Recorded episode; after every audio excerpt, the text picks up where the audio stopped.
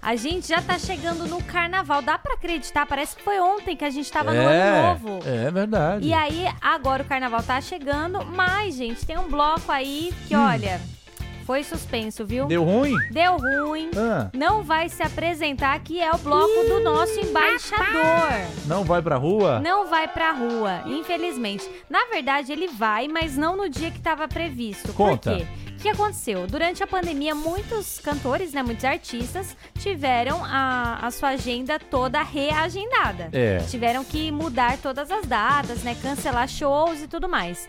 E aí o Gustavo Lima, ele tinha alguns shows marcados no período da pandemia, que aí eles tiveram que ser reagendados. E foram reagendados pro ano agora de 2023.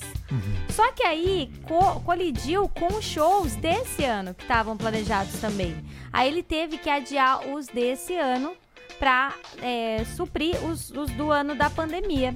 Então ele teve que adiar alguns shows aí na cidade de Recife. É, os abadás já tinham até começado a serem ven- vendidos e tudo mais. Não é barato, viu? Não é barato. É de mil, dois mil reais. Tava mais ou menos essa média aí de valores, né? Mas aí teve que ser suspenso. É, muitos lugares estão falando que foi cancelado, mas até agora a ordem, lá pelo Instagram do Gustavo Lima, é de que foi suspenso. Ou seja, pode voltar, não pode? Pode voltar, pode ser que eles Uhum. é, re- é, ah, encontrem lá uma nova data, né? É. Pra re- apresentar. Mas até agora a gente ainda não tem essa, essa nova data, não. Poxa vida, é em fevereiro, né? Fevereiro. Ah, é as férias do Nando, não é? são as Tamo minhas. junto na Band FM. Mas se ele adiar pra março, É. aí, pô, pode ser que eu vá.